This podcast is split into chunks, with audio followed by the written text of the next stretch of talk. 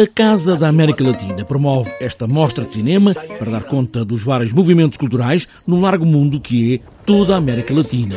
Bernardo Vilhena, que é aqui a voz da 12ª Mostra, quer que estejam no ecrã os vários países, mas também as novas correntes e as mais antigas do cinema do México ao Chile, numa altura em que o cinema tem uma indústria a todo vapor. Sim, a América Latina tornou-se uma, uma potência cinematográfica. Os últimos 20 anos têm sido de, de grande incremento da indústria.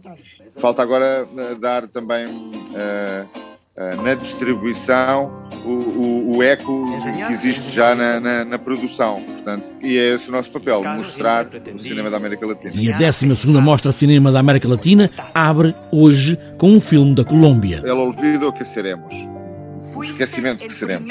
E vamos contar com a presença do, do realizador, Fernando Troeba, e do escritor, Hector Abad Faciolince, um, um escritor colombiano também muito renomado, medida em que se cruze o cinema com a literatura, com as artes visuais eh, em, em geral, e portanto tentarmos ser o, o, mais transversal possível e dar o máximo ao público um, com, com, a presença dos, dos, dos autores.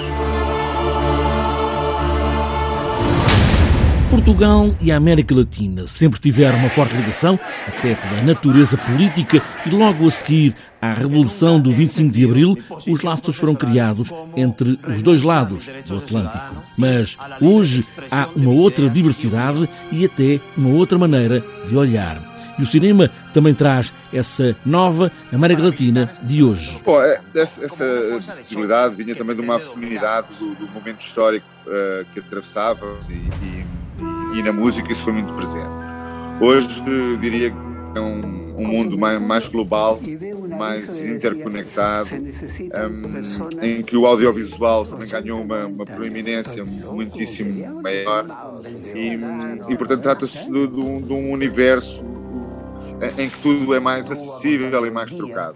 Aqui o que tentamos é, é, é trazer o, o, cinema para a sala de cinema e não só uh, na, na, internet e nos pequenos ecrãs. E, portanto, esta também é uma oportunidade de trazer o cinema que o circuito comercial não nos, não nos consegue trazer. Um, e fora de casa, portanto, num grande ecrã, em, em, vez da internet.